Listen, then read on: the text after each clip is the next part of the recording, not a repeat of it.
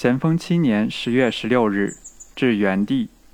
元符九帝左右，十五日发第三号信，交王德二代营，即二十三日可到。余于初时宿天子坪，十一在丹阁书家，夜宿白玉堂。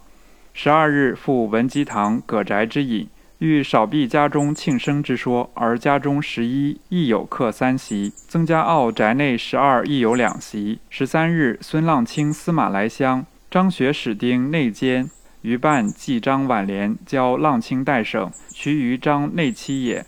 张十九、二十日开钓，孙十六日冒雨归去。林印亭十四日归矣。王美谷十五散学，十六归去。科一暂送高山处读书。拟近日专丁去请邓汪琼，如渠不能来，再行定计。季红十六日代地接会。贾三、科四均去复习。甲午则十二已去。叔父初二在姚街家题主。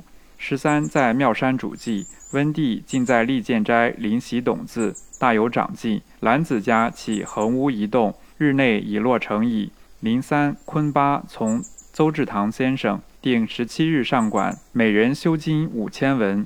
帝昨各送十两，除读书外，既尚少有所余。在吉安扎营，不宜离城太近。盖地太逼，则贼匪偷营难于防范；奸细混入难于查察。节太短，则我军出队难于取势。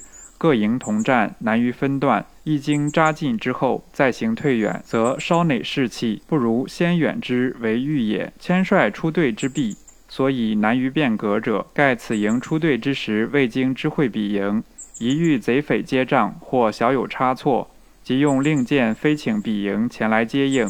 来则感其相援，不来则怨其不救。甚或并未差错，并未接仗。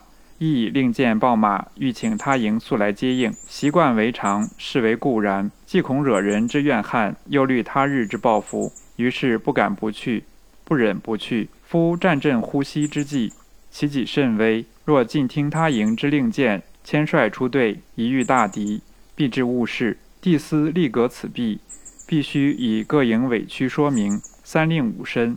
又必多发哨探，细侦贼情，耳目较各营为确，则人见信，从而钱币可除矣。于四序部，兄国藩手草。